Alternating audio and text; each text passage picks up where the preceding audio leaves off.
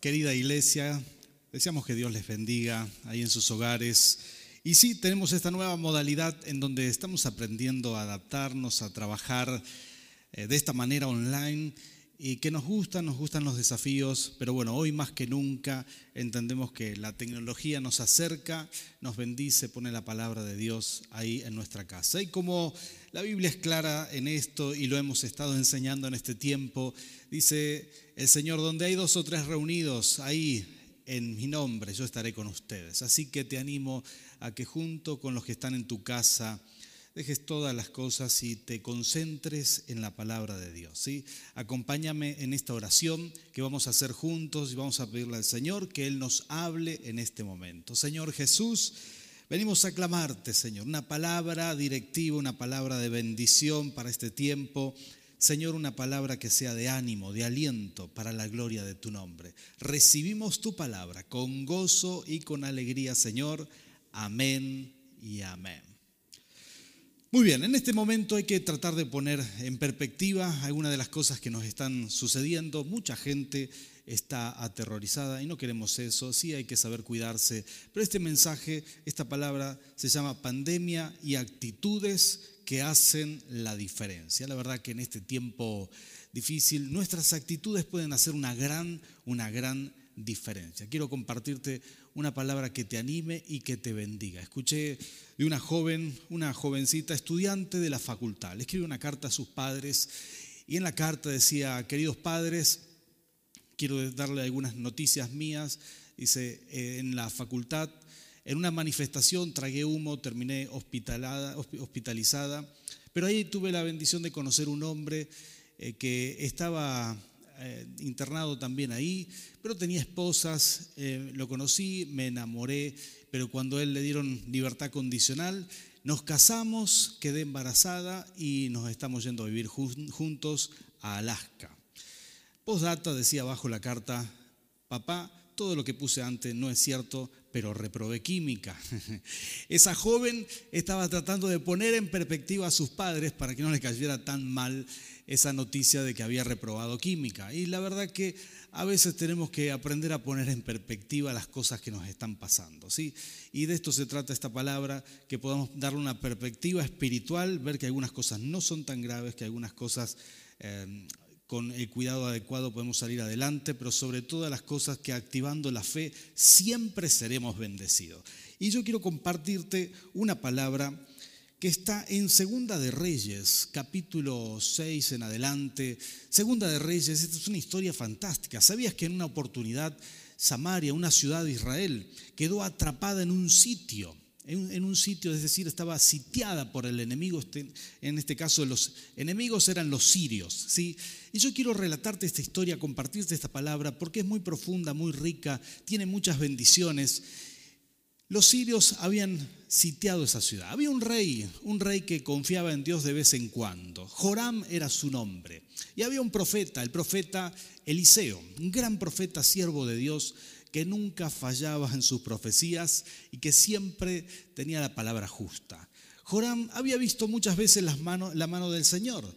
Dios había bendecido a Joram, evitándole caer en trampas de los sirios una y otra vez le había advertido, le había dicho no vayas por aquí, aquí hay una trampa, anda por otro lado. Y así se libró Jorán muchas veces de la mano del enemigo. Posiblemente vos y yo hemos experimentado esto tantas veces, que Dios nos ha bendecido, nos ha advertido, nos ha conducido por el buen camino. De la misma manera, Jorán estaba ahí eh, después de muchos años siendo bendecido por Dios. Pero resultó que vino una crisis los sirios los sitiaron, no podían salir de su hogar porque estaban sitiados, la, ciudad entera estaba sitiada. Miren qué palabra tan propicia para este tiempo, porque quizás algunos de ustedes que están conectados ahí a través de internet se sienten sitiados en este momento. Un virus nos ha acorralado, toda nuestra vida social está en crisis y todo porque este virus está dando vuelta. Y la verdad que las actitudes con que tomemos esto pueden hacer la diferencia. Joram era el rey de Israel. Sin embargo, él no tuvo la actitud más sabia, pues después de haber visto tantas veces las manos del Señor, él se enojó con Dios y dijo, ¿por qué Dios nos manda esto? Terrible, ¿verdad? Porque en este tiempo he escuchado a mucha gente preguntarse, ¿esto es algo que lo manda Dios? ¿Esto es algo que lo manda el enemigo, lo manda Satanás? ¿O esto es algo consecuencia de la naturaleza? Y la verdad que trataremos de responder a esta pregunta en esta palabra. Esto dice la palabra del Señor, voy a leerte Segunda de Reyes, un versículo, capítulo 6, versículo 33.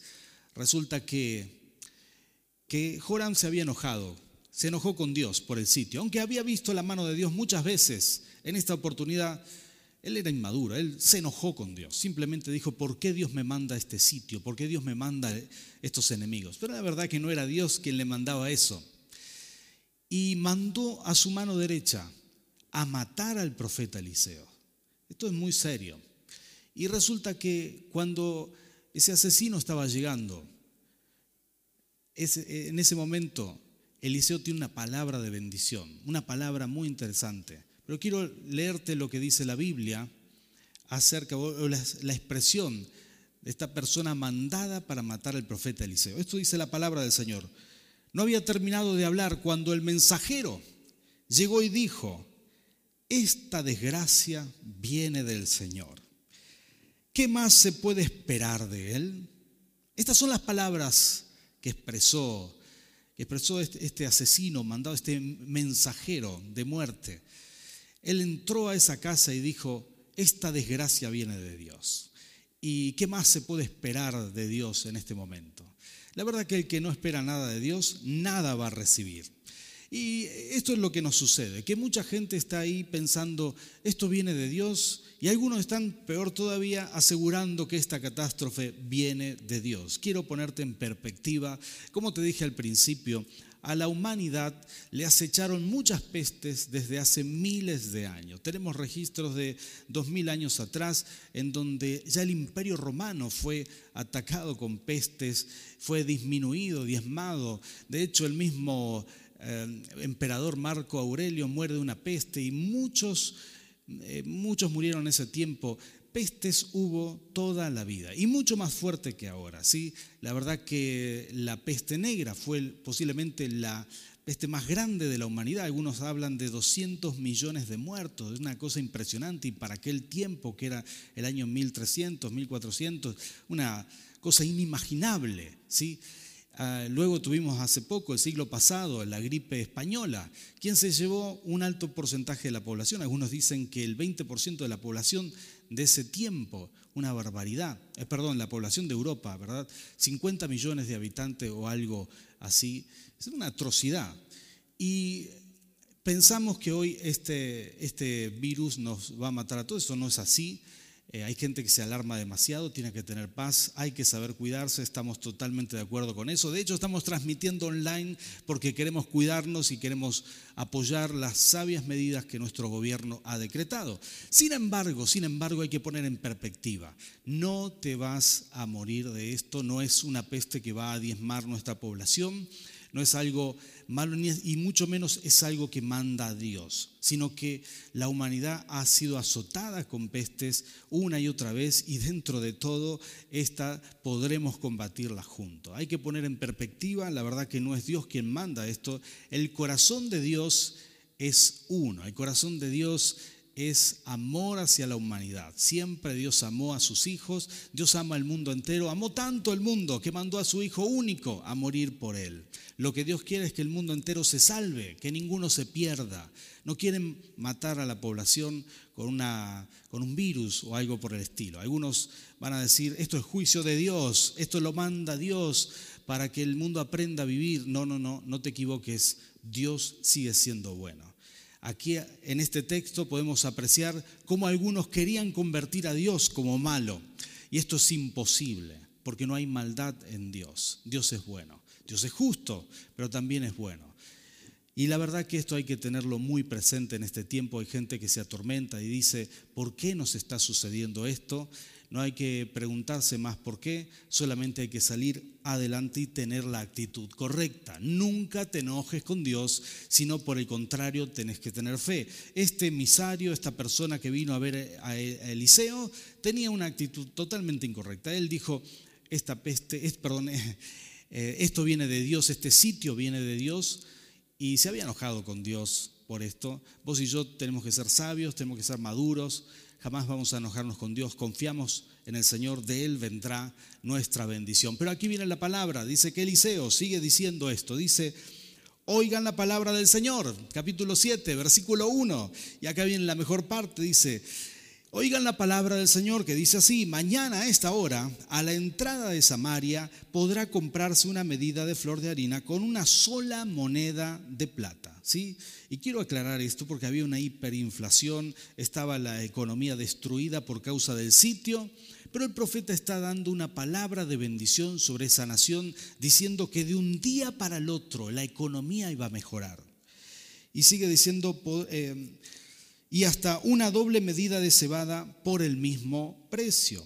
El ayudante personal del rey. Estamos hablando de esta persona que era asesino. Él dijo estas palabras, no me digas, aun si el Señor abriera las ventanas de los cielos, no podría suceder tal cosa. Pues lo verás con tus ojos, le advirtió Eliseo, pero no llegarás a comerlo. Aquí está la bendición de Dios. ¿Qué esperar de Dios? Esperar de Dios la bendición, esperar de Dios su milagro y su respaldo en los tiempos difíciles, es esto lo correcto, es lo que hay que esperar de Dios.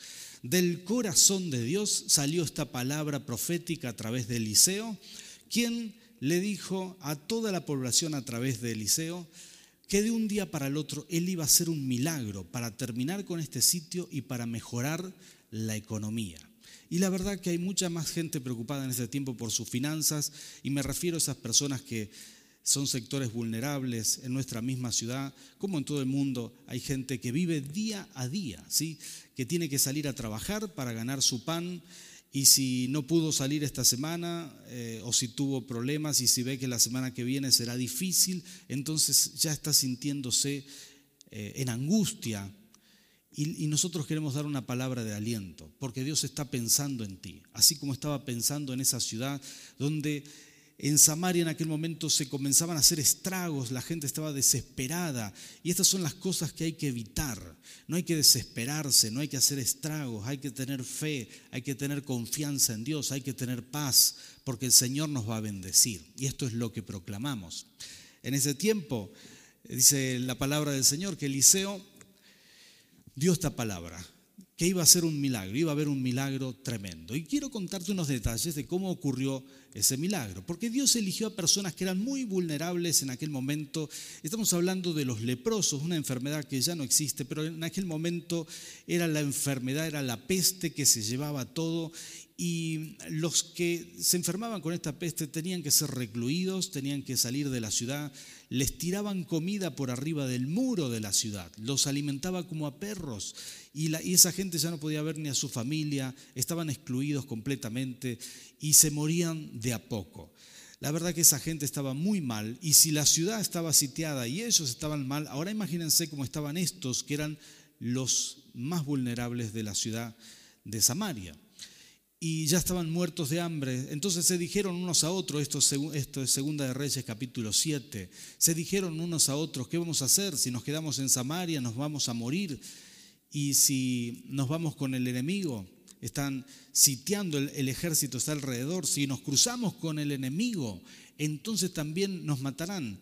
Y se dijeron entre ellos, vamos con el enemigo, que al menos si nos matan se termina nuestro dolor pero quizás existe la posibilidad de que nos tiren comida.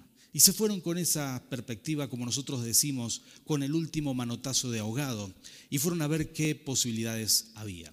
Resulta que Dios había hecho el milagro a través de la palabra profética de Eliseo. Y el milagro que hizo fue que el enemigo se confundió y salió huyendo, salió huyendo, se fue, se fue de, del sitio, dejó todo, dejó las mesas puestas, la comida. Ahí los soldados habían retenido todo lo que iba a entrar a esa ciudad, así que tenían comida eh, eh, para todo el mundo, tenían alimento, tenían manjares. Dejaron todo y se fueron corriendo. Dejaron la comida caliente y llegaron estos cuatro leprosos y se encontraron con un festín y se encontraron que había una enorme cantidad de comida. Comieron hasta más no poder Pero acá viene otra de las actitudes maravillosas de la cual yo te quiero hablar, porque en esta historia, en este relato bíblico, voy a mostrarte lo que ellos hicieron. Capítulo 7 de Segunda de Reyes, aquí viene la palabra del Señor en el versículo 9. Dice que se dijeron unos a otros, entonces se dijeron unos a otros, esto no está bien, hoy es día de buenas noticias y no las, no las estamos dando a conocer. Si esperamos hasta que amanezca, resultaremos culpables. Vayamos ahora mismo al palacio y demos aviso. Y eso mismo fue lo que hicieron. Ellos tuvieron solidaridad para con sus compatriotas y volvieron a la ciudad de Samaria y dieron aviso de que el enemigo se había ido y que todo el banquete estaba ahí afuera listo para ellos. Y acá viene otra gran actitud que hay que tener en este tiempo. Hay que activar la solidaridad. Hay que activar la solidaridad porque esto es un tiempo de crisis y mucha gente, mucha gente no la pasará tan bien. Mucha gente estará en problemas, quizás no todos podrán eh, tener lo suficiente en sus hogares. Es aquí donde debemos ser solidarios y si tenés a alguien cerca que sabes que necesita, quizás puedas darle una mano. Em, no ser egoístas, quizás no comprar más de lo que uno necesita, no, no saquear los supermercados y quizás considerar también que es muy importante la solidaridad en este tiempo, sabiéndonos cuidar, ¿sí? respetando las normas que están establecidas en este, en este momento, tomando la distancia prudente, sabiendo higienizar, combatiendo el virus correctamente. Pero esto es solidaridad para no solamente prevención para con uno, sino para con los tuyos, para con tu familia, para con tu ciudad.